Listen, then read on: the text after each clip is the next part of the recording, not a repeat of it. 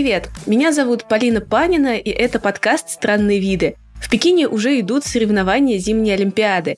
И хотя сейчас все внимание фигурному катанию, давайте не забывать, что на играх есть еще много чего интересного. Например, бобслей. В общем, все, что вам нужно делать, это съехать с вершины ледяного ската вниз.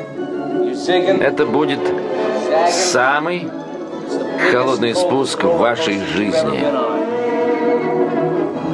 Я забыл еще одну незначительную деталь этого потрясающего зимнего спорта – аварии на высокой скорости. Это больно. Всегда помните, в бобслее кости не ломают. Нет-нет, их дробят. Начинался этот вид спорта как невинное развлечение, все в той же горной Швейцарии. Гостям курортов надоело кататься на санках поодиночке, и захотелось проехаться компанией – так и начали придумывать специальные машины для ледяных спусков. Но ну, машины это сильно сказано. Для начала хотя бы что-то чуть более управляемое, чем сани. Постепенно просто катание приобрели соревновательный характер. Вот история от чемпиона Европы по бобслею, пилота экипажа Ростислава Гайтюкевича. Если посмотреть, какие болиды были раньше, то, конечно, можно даже не понять, что вот на этих штуках можно было как-то соревноваться. Да, и раньше не было такого понятия, как разгон, а просто люди садились, там два, три даже человека, и просто катались с горки. Вот кто там быстрее, кто лучше. Вот. Это было просто увлечение для богатых. И постепенно только переросло это все в спорт. Задача на этих соревнованиях все та же. С 19 века ничего не поменялось.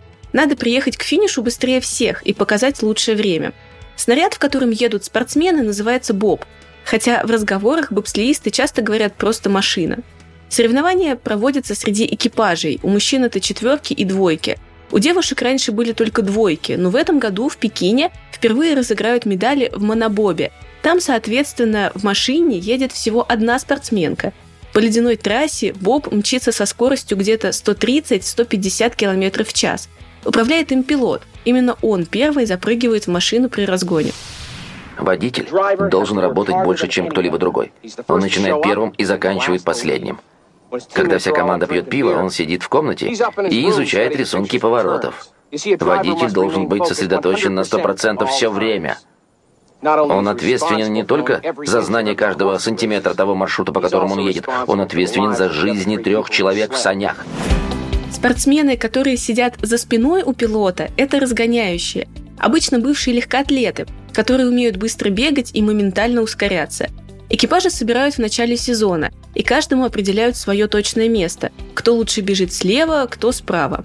Задача разгоняющих – изо всей силы толкнуть снаряд, чтобы со старта он поехал максимально быстро, а уже после того, как Боб набрал скорость, им надо почти синхронно в него запрыгнуть.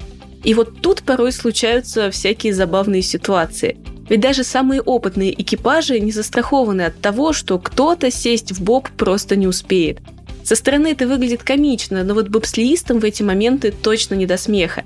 Приехать к финишу экипаж должен в полном составе, иначе команду дисквалифицируют. Мы очень-очень много отрабатываем просто, скажем так, на суше. То есть мы просто, когда он стоит не в коньках, не на льду, Просто на бетоне он стоит там в своих этих. Мы его не разгоняя, не толкая, просто тренируем посадку 10-20 раз, пока не будет получаться это вообще безукоризненно, поскольку нужно, чтобы на ходу это делать так быстро, скажем, на суше это должно получаться вообще там 20 из 20 без всяких косяков. И тогда есть шанс, что все отработанные движения получатся и на такой скорости. Дело в том, что снаряд уже не остановить там уклон трасс очень конкретный. Вот ты 500 килограмм уже не остановишь. То есть, если вы сели втроем, вы будете втроем ехать до финиша. Сели вдвоем, поедете вдвоем.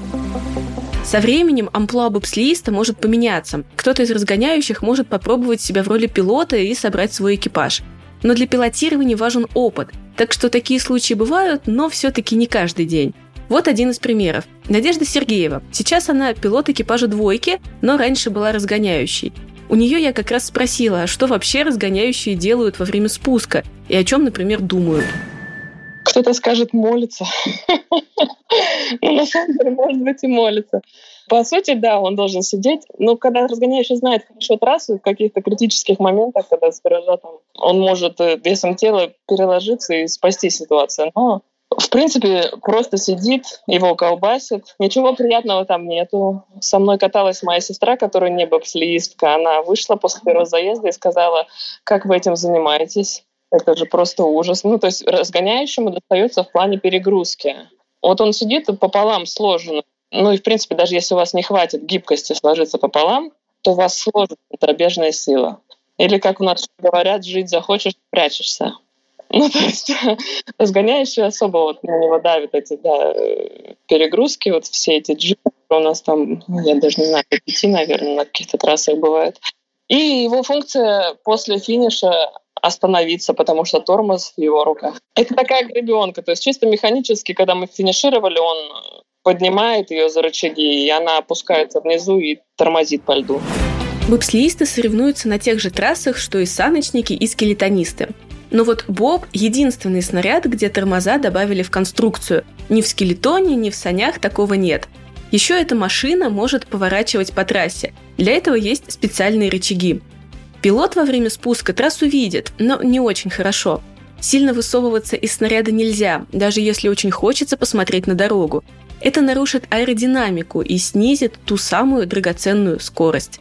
Но перед соревнованиями спортсменам дают где-то 40 ознакомительных попыток, чтобы запомнить трассу.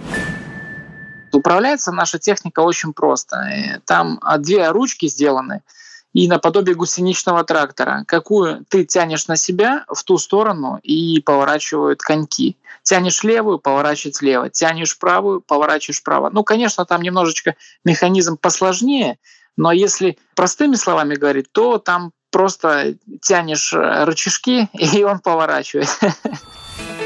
Со стороны кажется, что боб сделан, если не из металла, то явно из какого-то очень прочного пластика. Ну и в целом выглядит довольно надежно. Спортсмены вроде хорошо защищены его стенками. Первые такие снаряды делали из дерева, потом действительно экспериментировали с металлами. Но толщина стенки современных машин где-то миллиметров 5.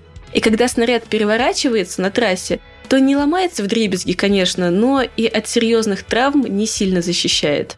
Изготавливают эти машины для бобслея в строгой секретности. К примеру, немецкая сборная – одни из лидеров в этом виде спорта, и другие команды не могут даже купить боб немецкого производства. Их просто не продают, чтобы соперники не разгадали какие-нибудь технические детали. Но каждый снаряд обязательно проверяют на соответствие регламенту Международной Федерации бобслея и скелетона корпус вообще делается из, скажем, смолы и какого-то волокна. Естественно, каждый там старается иметь какой-то свой секрет, чтобы это было более такое гибкое что-то, чтобы это все подыгрывало, играло. И составы, естественно, никто не раскрывает. Защитная экипировка бобслеиста – это шлем и тонкий комбинезон. Ничего лишнего, чтобы опять же не мешать аэродинамике. Но вот под комбинезон разгоняющие обычно надевают противоожоговую рубашку – она должна защитить спортсмена, если его все-таки протащило по льду на высокой скорости. Еще из одежды у бобслеистов перчатки и специальные кроссовки. Чтобы бежать по льду и не падать, на их подошву крепится множество тонких иголок. У него была теория об использовании спринтеров для того, чтобы толкать бобслей. Или какая-то похожая чушь. Можешь себе представить и майского бобслеиста. В олимпийской программе бобслей один из сторожилов – он там с 1924 года. В Пекине заезды бобслеистов пройдут с 13 по 20 февраля. Там разыграют 4 комплекта медалей. В соревнованиях мужских экипажей четверок, в соревнованиях двоек в мужском и женском зачетах и впервые в истории в монобобе. И вот мнение журналиста редакции РИА Новости спорта Олега Богатова насчет того, сколько медалей нам ждать от российской команды в Пекине. В последние годы очень серьезно прогрессирует пилот Ростислав Гайтюкевич. Основные надежды будут связаны с ним. Он будет выступать и в двойках, и в четверках. Я думаю, что в соревнованиях двоек шансы на завоевание медалей выше. И думаю, что ему по силам оказаться в тройке призеров. В четверках ситуация немножко сложнее, но и там тоже при определенном стечении обстоятельств он может вполне побороться за место на пьедестале почета. Угу. Если говорить о женской команде, то там Прежде всего мы связываем свои надежды с опытным пилотом Надеждой Сергеевой. Спасибо Олегу Николаевичу. А нам остается только пожелать удачи нашим в Пекине. Это была Полина Панина и мой олимпийский подкаст «Странные виды». Подписывайтесь на нас в любом удобном вам агрегаторе, в Apple или Google подкастах, а еще на Яндекс Музыке и Spotify. Еще можете написать в комментариях на любой удобной вам площадке. Разобрались ли вы в бобслее и про какие еще необычные виды хочется послушать. Всем пока и смотрите Олимпиаду правильно.